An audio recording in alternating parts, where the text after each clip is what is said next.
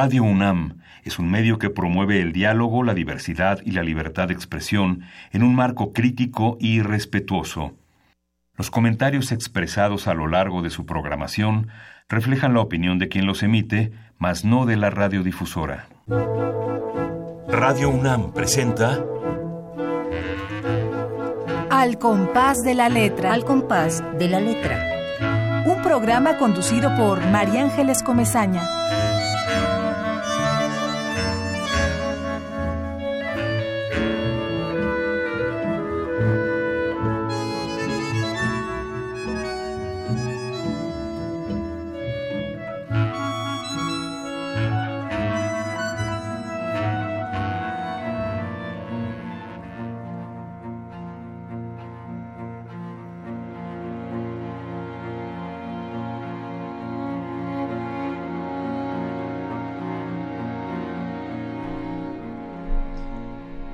La llave que nadie ha perdido. La poesía no sirve para nada, me dicen. Y en el bosque los árboles se acarician con sus raíces azules y agitan sus ramas el aire, saludando con pájaros la cruz del sur. La poesía es el hondo susurro de los asesinados, el rumor de hojas en el otoño, la tristeza por el muchacho que conserva la lengua pero ha perdido el alma, la poesía. La poesía es un gesto, un sueño, el paisaje, tus ojos y mis ojos, muchacha, oídos, corazón, la misma música. Y no digo más, porque nadie encontrará la llave que nadie ha perdido. Y poesía es el canto de mis antepasados, el día de invierno que arde y apaga esta melancolía tan personal. Canple miyaumen ñamlu inche mayagun, kiñeam chumñechi rume pelontu am taimi. Futakura kalil inaeneu, weluta wiñonka yungeita mirayen, ñuke chewamaita ñipu wegul.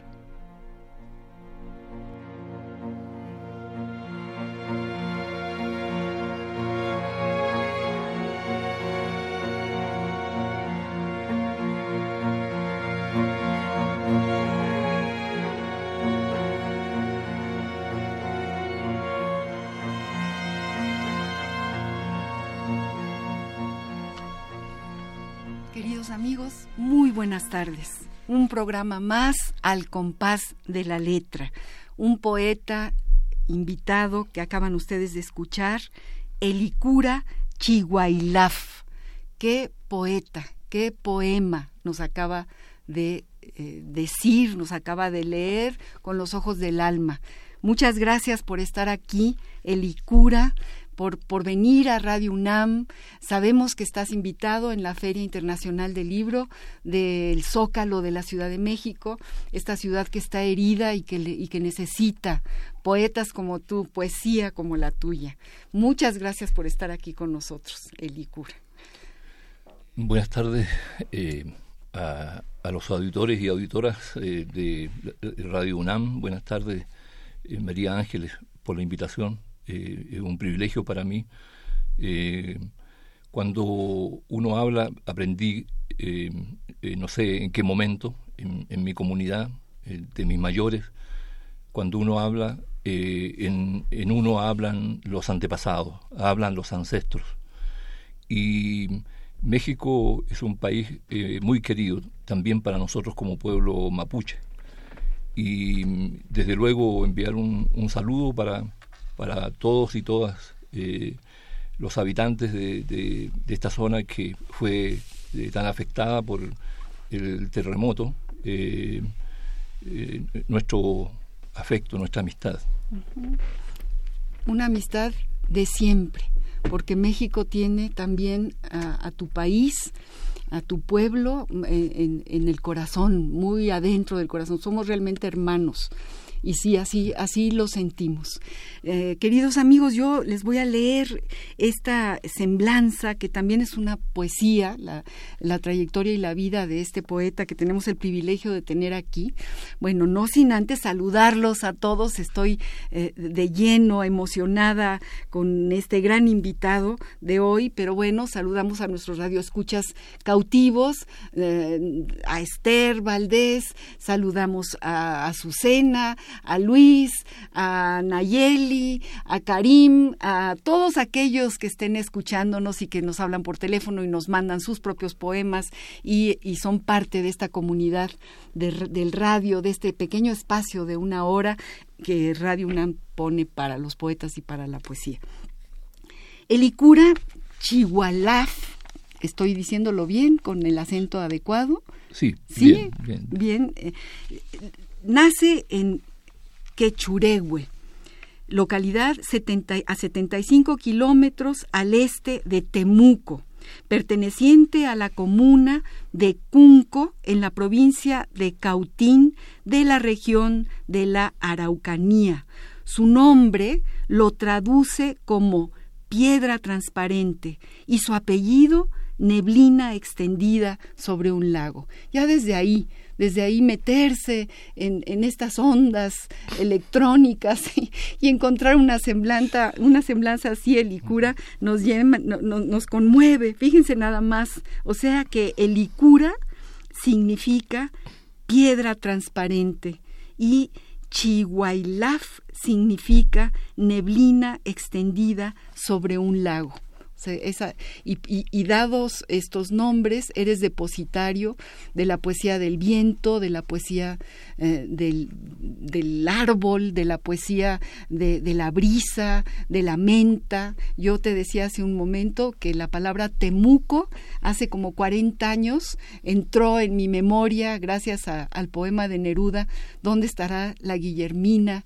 Cuando mi hermana la invitó y yo salí a abrirle la puerta, entró el sol, entraron estrellas, entraron dos trenzas de trigo y unos ojos interminables. Y luego habla de él, ¿no? Yo era un, muchacho oscuro, y, vivía eh, con las arañas y dormía con, con en fin, con todo lo que tiene que ver con esa zona de Temuco, ¿no? Y entonces llegó la, la Guillermina. Pero siempre eh, me, ha, esto que dice Neruda, dice, todo esto cuando yo era niño, cuando yo tenía 14 años, eh, eh, sucedió en Temuco. Y esa palabra a mí se me, se me quedó todo el tiempo. Y ahora que leo tu nombre y que leo todo lo que tú has hecho por tu lengua, por tu grupo étnico, con esa fortaleza, pues me conmuevo todavía más. La infancia de Elicura, eh, el núcleo fundamental de su escritura, la vivió en una área caracterizada por la ruralidad y la cosmovisión mapuche, como narra en su libro Recado Confidencial a los chilenos una intimidad en torno al fogón, donde fue adquiriendo el arte de los relatos y los consejos de los mayores. Este entorno permea su obra caracterizada por ambientes australes y elementos del imaginario mapuche. Esta necesidad de manifestar su riqueza cultural, diversa en su singularidad, fue configurando su condición de, fíjense esta palabra, oralitor. Esto es vehículo de la expresión oral de su cultura. Nos hermana también esto, esto, eh, este grupo étnico y esta poesía, porque nosotros también tenemos poesía indígena eh, valiosísima y que es el espejo del entorno y del momento histórico. Y tú tienes toda esta poesía. Cuéntanos, eh, Elicura, ¿desde cuándo empiezas a escribir? ¿Cuándo se abre para ti? Bueno, ya nos lo dices en el fogón, al lado de tus abuelos. ¿Cuándo eh, realmente se enciende en, tu imaginario esta necesidad de ser quien eres y de escribir poesía? Claro, yo creo que es una eh, causalidad. Porque, claro, uno crece en un entorno, em, en, las culturas nativas en general, em, recordando que todos los seres humanos provienen de culturas nativas, em, que en cada ser humano habita un, ser nativo, me dio a mí la posibilidad de entrar en un, eh, eh, a la vida en, en, una mirada de mundo que considera eh, que el ser humano es algo concreto, físico, pero a, la vez intangible, porque lo cotidiano siempre transcurre con lo infinito. Entonces, mi, abuelo era eh, el, lonco, el, jefe de la comunidad. Entonces eh, se vivía en, nuestra casa eh, mucho la ritualidad de, nuestra cultura. Y luego de, llenarme de todo ese entorno, de toda esa vivencia, la casa antigua, eh, está instalada al lado de un, antiguo bosque eh, lleno de pájaros diversos, flores, hongos, insectos, eh, esteros, em, donde el viento em, resuena no solamente con su silbido, sino también con su golpetear de hojas en las paredes de nuestra casa. Entonces, todo eso, creo yo, eh, fue eh, generando una especie de sueño en mí, como también en mis hermanos y hermanas. Eh, pero luego tuvimos que salir poco a poco al exilio de la ciudad, porque había que ir a la escuela. nuestra gente tiene un, dicho que, que las tierras eh, eh, no, las familias crecen, pero las tierras no estiran. Entonces, eh, porque eso es una realidad, hay una historia bastante dura que, que no, ha, no ha concluido aún para, para nuestro pueblo. Entonces, llegó un momento en que fui enviado interno para estudiar en Temuco, en, en, un liceo que entonces se llamaba Liceo de Hombres número uno pero que desde hace años ya se llama Pablo Neruda, precisamente, porque allí estudió este hombre eh, extraordinario, eh, eh, este Nobel, Pablo Neruda. y entonces en ese internado yo comencé a escribir sin darme cuenta, sin tener pretensión de escritor, comencé a escribir por nostalgia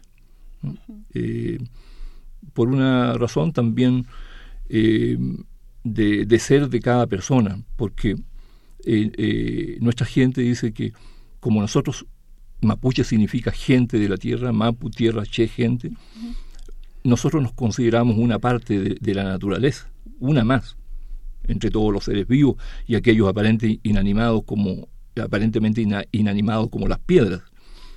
Entonces, eh, todo eso eh, eh, me hizo sentir que era realidad aquello que, nos hablaron nuestros abuelos, nuestros padres, que nosotros poseemos todas las estaciones dentro de nosotros, pero hay una que nos preside.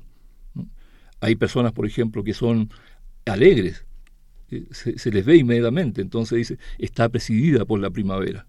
Ah, Otras que son solemnes, eh, y dice está presidido por el invierno. Otras que son eh, apasionadas, entonces dice está presidida por el verano.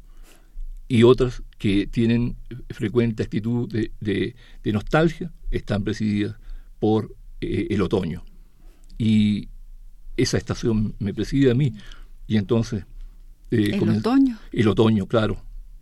y, comencé precisamente a escribir por nostalgia como, como ya señalé, eh, de ver eh, que mm, eh, mi casa estaba lejos, de sentirme lejano de los pájaros, del sonido de, los esteros, de la comida eh, propia nuestra y, la lluvia que golpeaba los ventanales de, la sala de estudios del liceo y entonces comencé a escribir eh, a, conversar a la página en blanco. Qué suerte para todos, para nosotros, que seas el otoño y que, y que tengas una pluma en la mano y puedas escribir lo que escribes mi, mi queridísimo Elicura.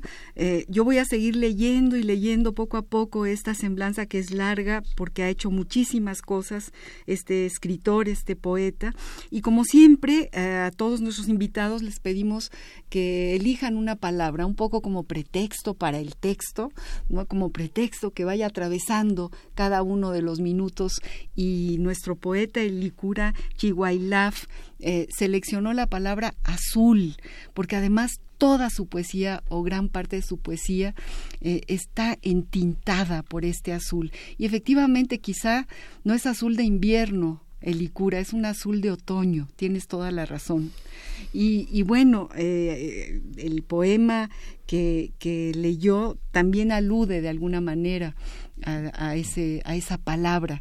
No vamos a decirle a ese color, sino a esa palabra porque en realidad, más allá del color, es una palabra que, en la que nos inundamos cuando te leemos a ti y, nos hace un eco distinto. Tenemos, antes de, pasar a leer más poemas tuyos y de seguir hablando de El azul para ti, eh, eh, nos hemos metido en algún diccionario, vamos a escuchar qué es lo, aunque dicen que yo digo siempre y es cierto que los que hay alguien que dijo que los diccionarios son los cementerios de las palabras. A mí yo tengo una manía por los diccionarios, me parecen maravillosos y creo que salen de ahí con sus propias alas. Vamos a ver qué dicen los diccionarios sobre esta palabra azul, queridos amigos. Estamos con el poeta Elicura Chihualaf, perdón, Chihuailaf y nuestros teléfonos en cabina 5523 5412, 5523, 7682 o el Facebook Radio UNAM, Twitter arroba Radio UNAM. Escríbanos, háblenle a este poeta, pregúntenle, es una oportunidad única, no lo tenemos aquí todos los días. Vamos a los diccionarios. La ruta de la palabra. Azul, adjetivo masculino y femenino y sustantivo masculino. 1. ¿Qué es del color del cielo sin nubes o del mar cuando brilla el sol? Cielo azul, ojos azules, azul marino, azul turquesa. 2. Sustantivo masculino popular, miembro del cuerpo de policía. Llegaron los azules. 3. Entre azul y buenas noches regular, más o menos, de manera equívoca o indecisa.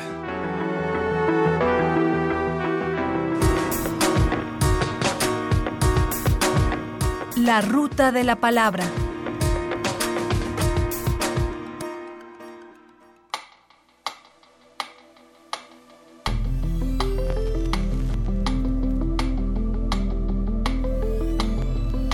Al compás de la letra.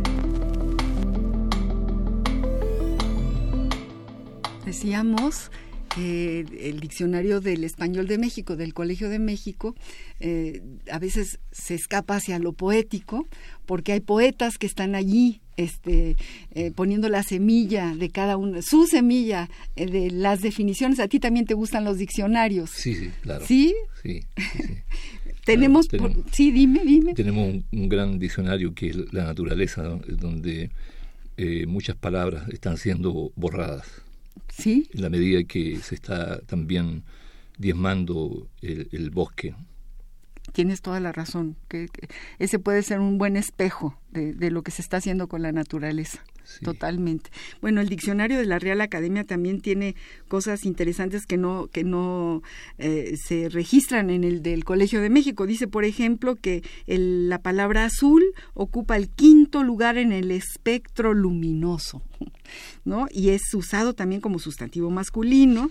Luego dice cosas interesantes, ¿no? Dice, pone ejemplos.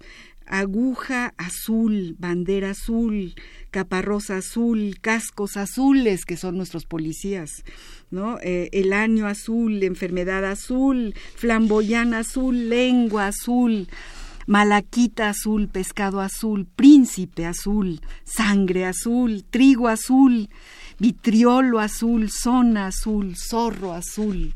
Bueno, esto es lo que registran nuestros diccionarios en esta ruta. Pero bueno, tú tienes, por ejemplo, Sueño Azul, que me parece maravilloso este poema y ¿por qué no nos lo lees? Tú, además tienes una memoria prodigiosa, ¿los tienes todos aquí en tu memoria? ¿O quieres leer algún, algún otro poema? Eh, sí, me encantaría leer ese poema, pero eh, es un... Eh, ese, es eh, extenso. es extenso, yo sé, yo sé, es extenso. si, si quieren... Igual vamos a leer uno un poquito más para que nuestros radioescuchas escuchen más cosas sobre ti. ¿Algún otro poema? Eh, tienes mucho, mucho azul en tus poemas. Sí. Em, voy a leer uno que em, tiene eh, relación con con el cuando el espíritu que, viene para, para nosotros del azul, del oriente, de, donde se levanta el sol, y que se puede ver a una hora específica, que es cuando termina la noche y comienza el día antes que aparezcan los rayos del sol. Ahí podemos visualizar ese azul que alude a nuestra gente. Eh, nuestro espíritu es azul, dicen. Entonces, y hay una metáfora que a mí, eh, María Ángeles, me, amo cada vez más eh, que lo conversan eh, nuestra gente mayor, eh, que dice que la tierra es un jardín donde todas las culturas son flores, porque el espíritu, como sabemos, es una, una flor que hay que cuidar, que em, hay muchos colores, cada, cada cultura, cada pueblo tiene un color particular el nuestro es azul. Entonces, eh, dice, amamos que el jardín sea diverso, porque ¿qué sería de un jardín solo con flores azules? La maravilla del jardín la hace la diversidad de colores. Cada una tiene una textura, un aroma, una forma, un color. Y, que cuando alguna se marchita o desaparece, eh, todos perdemos.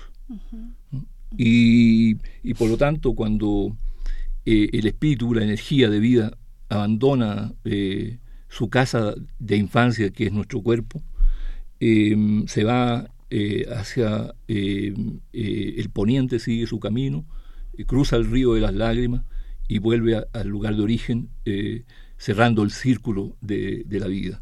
Entonces, em, este poema, los poderes del agua me llevan. Viejo estoy, y desde un árbol en flor miro el horizonte. ¿Cuántos aires anduve? No lo sé. Desde el otro lado del mar, el sol que se entra me envía ya sus mensajeras, y a encontrarme iré con mis abuelos. Azul es el lugar a donde vamos.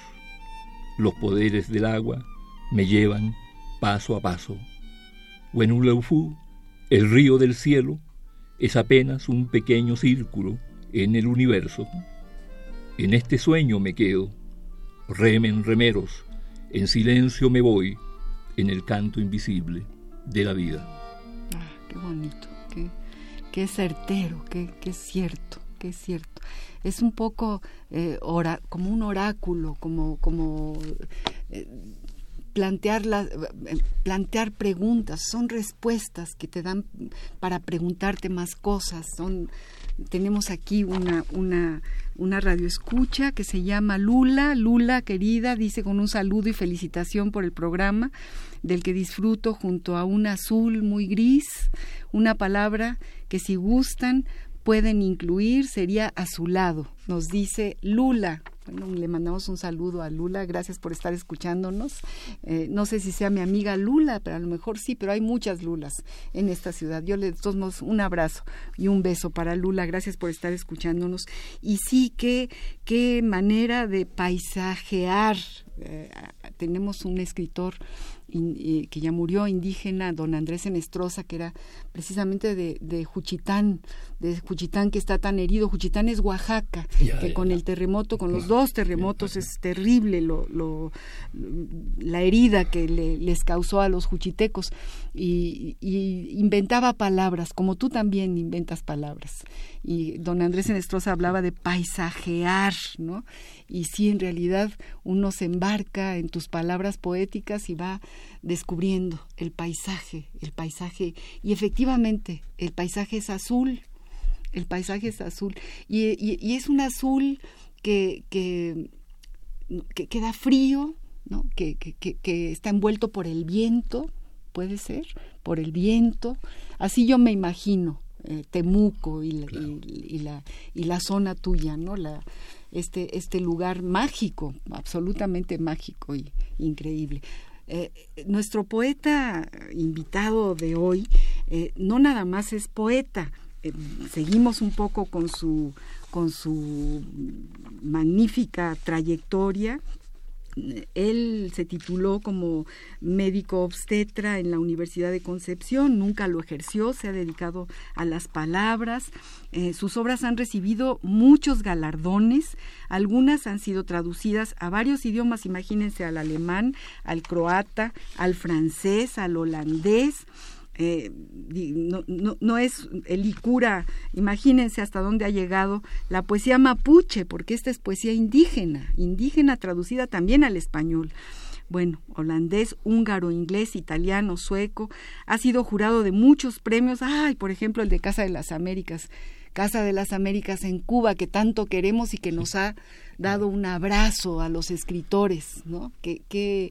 Qué gusto ser, estar aquí con un, un hombre que ha sido jurado en Casa de las Américas en la categoría de literaturas indígenas. Ha sido secretario general de los escritores en lenguas indígenas de América y ha sido integrante del directorio de la Corporación Nor Alinea de Defensa de los Derechos Humanos el inicio de la carrera literaria de este poeta, eh, quien ha publicado diversos libros de poesía y crónica, tanto en español como en mapudungún, se inicia con la publicación de una revista llamada Poesía Diaria, que el poeta dirigió junto con Guido Eitel, eh, en Temuco a comienzos de la década de los 80. Esta es una de tus primeras, eh, digamos, aportaciones ya serias, definitivas en torno a, la, a la, poesía, a la divulgación de la poesía. Sí, a, la divulgación, sí, porque en, mi primer eh, poemario, que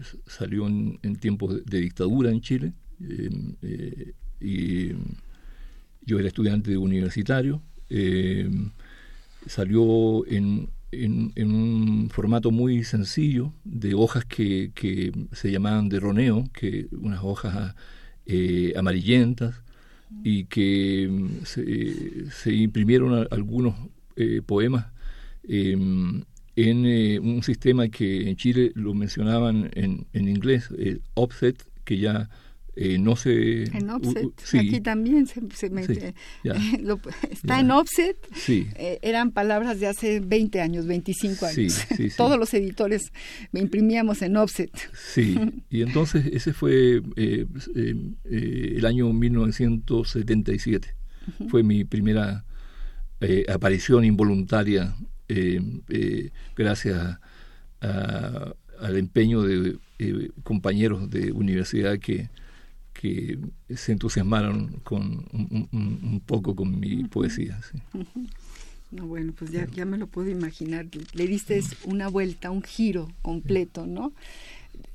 Nuestro poeta invitado, el Icura Chihuailaf, eh, además ha incursionado en la música, o muchos músicos, como suele pasar con los grandes poetas, han tomado su letra para eh, musicalizar y cantar eh, su letra. Y vamos a ir a escuchar en, el próximo espacio musical un poema tuyo, Bio Bio. Sueños, sueño azul. Sueño azul. Seguimos con el azul. Y lo, lo canta este grupo que tú conoces muy bien. ¿Cómo se llaman? Los Iyapu. Que vivió aquí también. Que vivieron parte de su exilio. Sí, claro que sí. Claro que. Vamos a música.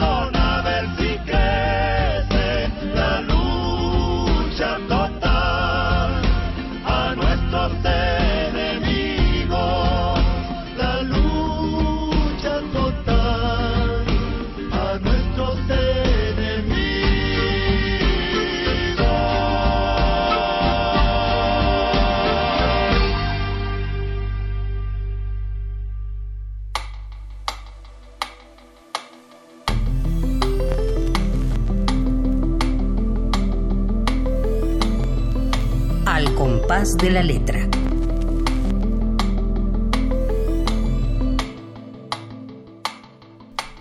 Queridos amigos, estamos aquí en una conversación interesante, cálida, entrañable con el Icura Chihuailaf, eh, poeta chileno, mapuche, eh, extraordinario poeta, ya hablábamos para quienes acaban de, prender el, radio, eh, es un poeta, poeta traducido en un montón de idiomas, lo conocen en todo el mundo y es un privilegio tenerlo aquí con nosotros. le damos un abrazo y un saludo a Ana Vera, que nos está escuchando, gracias Ana, y que nos pregunta cuándo se presenta Licura en la Feria del Libro. Cuéntanos, Eli, porque, bueno, tengo que decir, abro un paréntesis, perdón, que, que, no te permita contestar, que Chile es el país invitado en esta feria que todos los años se hace en México, en el corazón de México, que es el Zócalo de la Ciudad de México. Ahí tenemos una gran feria internacional del libro y como parte del stand chileno invitado a esta feria en este año, eh, viene, viene este poeta Elicura a leer, a, dar un recital. Cuéntanos cuándo y a qué hora. Claro, es el, sábado a las 5 eh, de la tarde, eh, ahí en el stand de Chile. En el stand de Chile. Sí. Bueno, Ana, pues ahí te, ahí te veremos seguramente. El próximo sábado en el stand de Chile, no se pierdan la lectura de Elicura Chihualaf. Elicura además es traductor pero es traductor de su lengua, es decir, del mapadungún o mapadungun. Mapuzungun. Map, Mapuzungun. Eh, él tradujo ni más ni menos que al premio Nobel Pablo Neruda. Todos los cantos se llama la traducción. Cuéntanos, cuéntanos de esa traducción. Sí, todos los cantos. Eh, bueno, fue una editorial que eh, me ofreció esa posibilidad y Claro, yo la acepté eh, eh, en trabajo con un equipo, porque también eh, la poesía de Neruda exige la creación de neologismos. Y fue muy grato, yo la verdad no, no, conocía toda la, obra de Neruda, conocía algunos libros como Sus besos de amor, Los 20 poemas de amor y la canción desesperada crepusculario, eh, canto general. Eh, y también fue un, diría yo, un eh, gesto de curiosidad de mi parte, porque dije, bueno, aquí está la oportunidad para, para conocer eh, la eh, hermosa poesía. bueno, conocía de otros libros también, pero poemas sueltos. Y podría ser también un acto político. Traducir luego. a Neruda al, idioma de, indígena es un acto político, transgresor importantísimo. Claro, claro. Y no, y, eh, dado que Neruda, además, em, como Gabriela Mistral, que también vivió aquí en México, claro. Eh, eh, eh, Gabriela Mistral, que se, se declaró... Premio Nobel también, ustedes tienen dos premios literarios.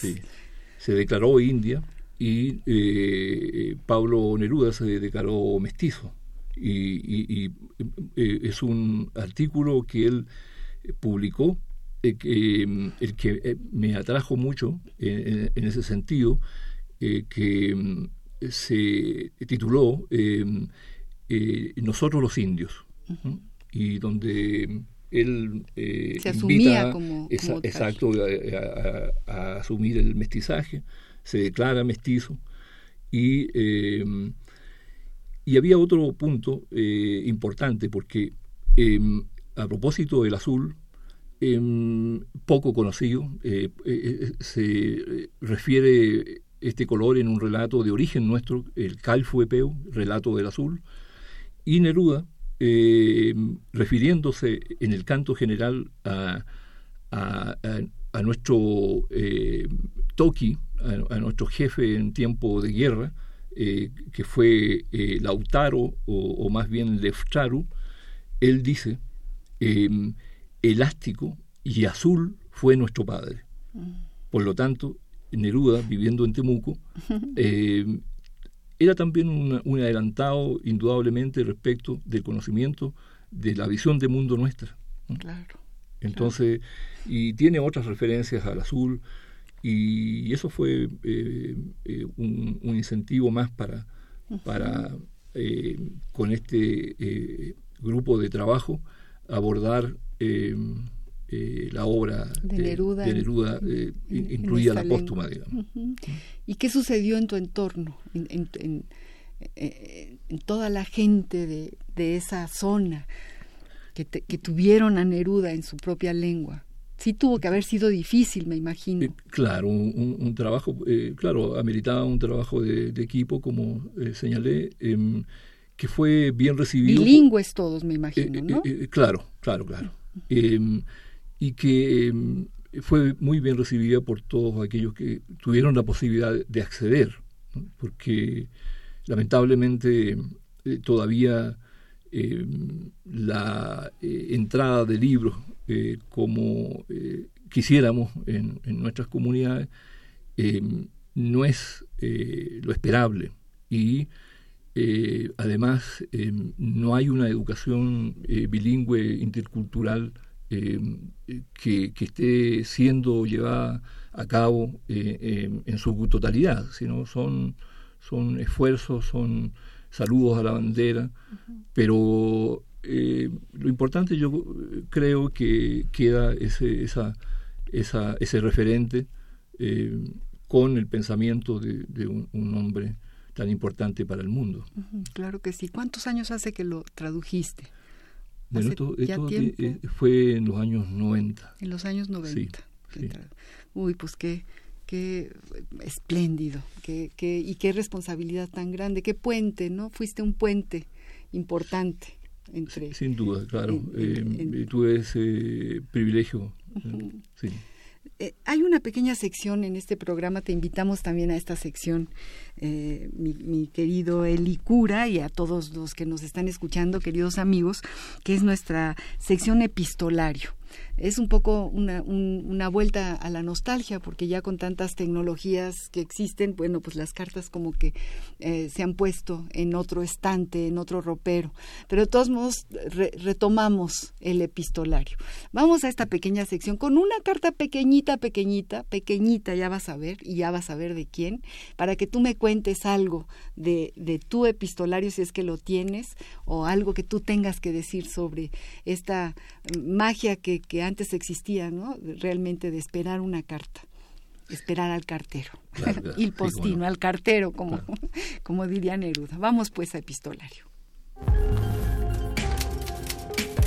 Epistolario. Domicilio conocido. Domicilio conocido.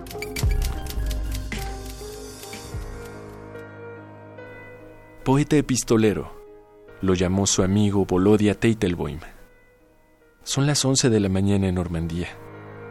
Y a esta hora me toca escribirme cartas a mí mismo que los otros llaman poemas. Pablo Neruda, marzo de 1972.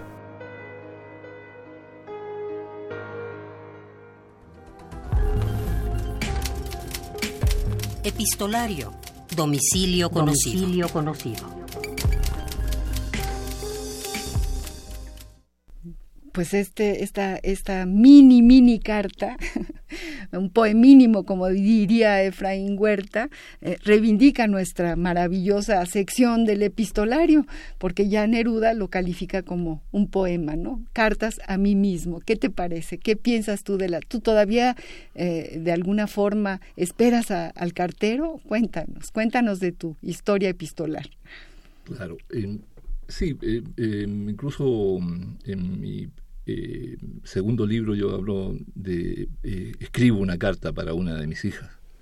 Y eh, era algo que tiene que ver indudablemente con, la nostalgia, incluso en su momento sin, sin saber que esto iba a desaparecer. recibir una carta, tocarla, muchas veces acariciarla, eh, el remitente era el padre, la madre, que enviaba una carta, en, mi caso al internado.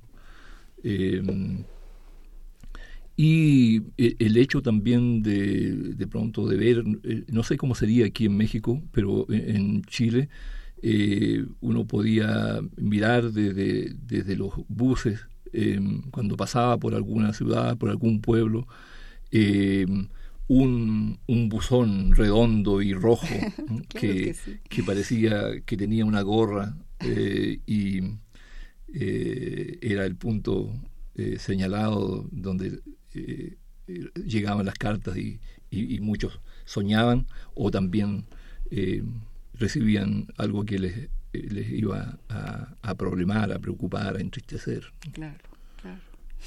Pero yo creo que la tecnología eh, no impide eh, las cartas, la epístola. Eh, los que somos de la época de, de, las cartas, del correo, seguimos en el correo electrónico escribiendo de tiempo en tiempo y, yo diría con frecuencia cartas, porque Indudablemente la tecnología tiene eh, ventajas y, desventajas, positivo y negativo, como todo. Como todo. Pero para eh, las, las, eh, palabras rápidas, yo por lo menos uso el, WhatsApp, que me es muy importante, puesto que vivo en, el campo. ¿Vives en el campo? ¿Vives en Sí, sí, claro, en mi comunidad. Eh, sí, sí, al interior de, Temuco, en la, en la comunidad en la que nací en la que y crecí. Volví ya hace, qué suerte, hace más de, de 10 años. Ahí, definitivamente. Definitivamente, fantástico fantástico. Bueno, pues sí, sí que tiene un, un, dejo de nostalgia esto de esto de las cartas, ¿no? Incluso que tardaran. Yo yo sí tenía eh, mis cartas me llegaban desde España, o sea, desde el otro lado, porque mi familia era de allá, y entonces se tardaban 20 días, ¿no? Y había toda una serie, un, a uno se le llenaba la la vida de, de, imaginación de cuándo llegará la carta y en fin, sí, sí. Y bueno, hemos encontrado cartas verdaderamente maravillosas de muchos autores. Esta carta que Neruda se escribe a sí mismo nos da una nos da pie para para pensar que efectivamente la intimidad de una carta solamente existe en la carta. Sí. ¿No luego, te parece? Desde luego, claro, y se, se atesoraban y se volvían a leer. Bueno, eh, yo también recibí muchas cartas y, y envié muchas cartas a mi hermano que tuvo que salir al exilio en tiempos de dictadura, eh, eh, se fue a vivir a, Francia. Esos epistolarios de los exilios tienen que recuperarse porque tienen que ser una la fuente de, la, de una riqueza histórica importante. Sí. a, propósito de, del, poeta y político Volodya Teitelon, ah, recuerdo que, que, él en una actividad eh, ya en tiempos de, aparente democracia, eh, hicimos un encuentro eh, entre escritores chilenos y, mapuche. y, recuerdo que él no pudo viajar, pero em, me envió una carta te envió una sí. Gran poeta, biógrafo, la mejor biografía de Neruda la hizo su, su camarada, su amigo Sí, sí, sí, sí, sí. Queridos amigos, tenemos dos regalos. En este programa eh, se regalan libros de vez en cuando y bueno, seguimos eh, con eh, los libros de Francisco Pérez Arce de septiembre para todos aquellos que llamen al 5523, 5412, 5523, 768 o 2. Yo digo todos aquellos como si tuviéramos 100 libros, tenemos dos. Para los primeros dos que llamen, pueden llevarse este libro magnífico de este gran escritor mexicano, Francisco Pérez Arce, que justamente habla del terremoto de septiembre, pero del 85 que casualmente fue el mismo día este terremoto, el mismo día de, del 85, ¿no? Es una cosa, una, una casualidad muy, muy, muy rara, ¿no? Y bueno, eh, por favor, quienes quieran tener este libro podrán venir el próximo lunes, ¿no? Mañana, Ah, ahora ya es mañana. Uy, muy bien, porque aquí estábamos desfasados por el terremoto precisamente. Bueno, mañana. Quienes hablen por teléfono pueden venir por su libro mañana en horas hábiles en el Departamento de Servicios Culturales de Radio UNAM. Como todos ustedes saben, estamos en Adolfo Prieto 133, Colonia del Valle, entre Xola y Morena, cerca del, del Metrobús Amores. Estos son nuestros regalos de la tarde de hoy. Estamos aquí muy contentos, eh, aprendiendo y, queriendo exprimir a Elicura Chihuailaf, este poeta mapuche chileno extraordinario que ha venido a, estar con nosotros en esta tarde y que queremos que nos lea más poesía porque el tiempo se va y tenemos poquitos minutos. ¿Por qué no nos lees algún otro poema que tú quieras o, nos lo dices de memoria como, como te parezca? Bueno, em, a propósito de exilio voy a leer un, poema eh, que se llama El silencio de los bosques. Mi padre y yo solemos charlar hasta la madrugada, bebiendo del vino de la pena y la esperanza. ¿Alguien puede evitar el otoño del oeste? me dice. Los ríos van perdiendo su profundidad, el caudal de la sabiduría, y comienzan a añorar el silencio de sus bosques. Nosotros pensamos en el hijo, el hermano, aún en el exilio. Hablamos de luchar, mientras los zorros cruzan gritando nuestros campos. Mi padre y yo, envejecidos, ahora nos miramos entre lágrimas. qué poema del exilio, qué poema del exilio. Ay, nos, nos, nos duele, nos emociona. Eh, voy a permitirme leer un poema tuyo, eh, Elicura, que se llama El río que suena, que sueña.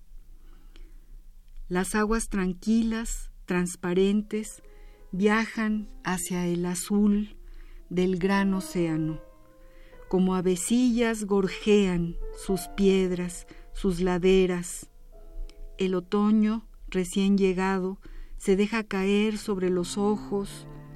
Mi corazón sediento sueña con las aguas del arroyo, pero mi espíritu perdido no puede callar la angustia de su lecho. Otra vez el azul, ¿no? Y otra vez eh, la angustia de, su lecho, o sea, otra vez como el eco del exilio también. Sí, claro, pues y, de, la partida también, de la definitiva. ¿no? de, irse, efectivamente, efectivamente. Bueno, azul, azul me digo, algunos sueños, se van secando los sueños de la vida, mírenlos arriba, algunos en el cielo, cómo brillan, abajo, lejano, el arco iris juega con la oscuridad, mientras sobre las rocas canta mi corazón confundido. ¿Es este el morir, el sueño azul? Pregunto a mis hermanos de la región celeste. Ay, esta es, esta es la poesía de Elicura Chihuailaf que se presenta el día de mañana el sábado. Al día sábado, perdón. El día, estamos a tres minutos de, terminar nuestro programa. Volvemos a, decir, en la Feria Internacional del Libro del Zócalo de la Ciudad de México estará en el stand de Chile, que es el país invitado, eh, el Icura, leyendo sus poemas y léenos más, léenos más antes de que se... Vamos a exprimir estos minutos, alargar estos minutos para seguir eh, oyéndote, el Icura. Bueno, eh, antes yo quiero, eh, María Ángeles, eh, agradecer la invitación a Radio UNAM, agradecer tu cordialidad, diría tu cariño, porque como has hablado de, Chile, de la poesía, del, mundo mapuche, y tu aporte a través de este programa, sin duda, a, reconocer eh, la importancia de, la diversidad y de todas las culturas. Eh, todos los seres humanos eh, no escogemos un lugar donde nacer, ni el color, ni, ni la visión de mundo, el, el idioma, etcétera. Pero dice nuestra gente que tenemos una tarea que es conocer lo que nos ha tocado para amar aquello porque es la única posibilidad de amarnos nosotros mismos y aceptar esa diversidad, reconocer que, todos los seres humanos eh, nos hacemos en todos los idiomas dos, dos preguntas básicas, que son de dónde venimos y hacia dónde vamos. Así es que un, saludo para, para, para, tus auditores y auditoras, y entre ellos a un querido amigo, un gran poeta maya, eh, Jorge Ay, qué bueno que dices todo eso. Gracias a ti, gracias por tus palabras, por estar aquí. Efectivamente, y ahora más que nunca hay que subrayar la importancia de toda la diversidad del ser humano. Ahora más que nunca nos hace muchísima falta. Y la poesía nos hace mucha falta. Alguna de las preguntas que, siempre hacemos en este programa tiene que ver con, eso, con la necesidad, ¿no? Con que es un bálsamo la poesía. Y, y hay momentos fundamentales en la historia y en, el, y en la vida eh, en que la poesía tiene que irrumpir como un bálsamo como un bálsamo y la tuya es es totalmente un bálsamo. Bueno, tenemos ya rápidamente les digo que Verónica Ortiz Herrera se ganó un septiembre de, Francisco Pérez Arce, Agustín Lazarín eh, Colorado también ya se ganó su libro Septiembre, ojalá y lo disfruten, es un gran libro, les estoy segura que les va a gustar. Luis, querido Luis de la Ciudad de México, un saludo para María Ángeles y para Elicura. Un saludo también de nosotros para Luis, que si es el Luis del que yo pienso, irá en el coche, a estas horas mucha gente va en el coche y nos, y nos escucha desde ahí, hacen así como un paréntesis. Tenemos un minuto para, para, para despedir el programa, bueno, eh, no sin antes darle las gracias desde luego a don Agustín Mulia en los controles técnicos, que lo queremos mucho, que es nuestro compañero que nos ayuda todos los jueves, a Marianita Mondragón y a Leonel Quintero, que son los asistentes de producción, y desde luego a Baltasar Domínguez, que además fue quien trajo a este poeta, Elicura Chihuailaf, y tenemos ese privilegio. Y gracias a ti, no sabes qué placer conocerte, qué gusto que estos micrófonos se queden con tu voz y con tu poesía, Elicura. Muchísimas gracias. Muchas gracias, María Ángeles. compuche. Vuélvelo a decir en, en, en, esa lengua maravillosa. Eh, compuche. Muchas gracias. Gracias a todos. Hasta el próximo jueves al compás de la letra.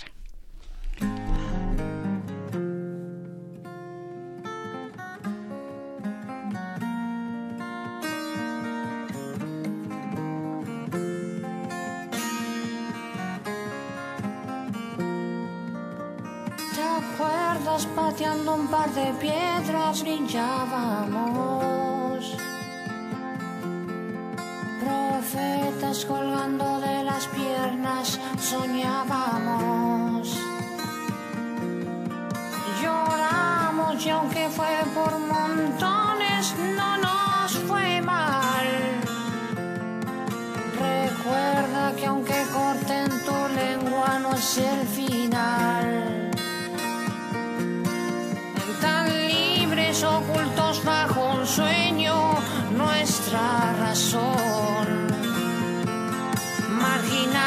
Por no ser tan iguales, fiel elección. Sospechosos de este mundo de ojos,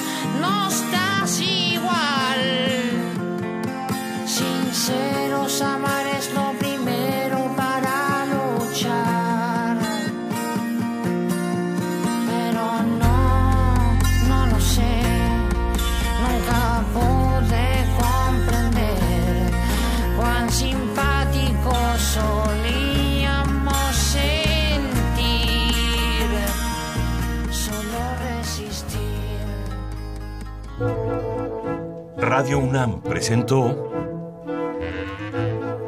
Al compás de la letra. Al compás de la letra. Un programa conducido por María Ángeles Comezaña.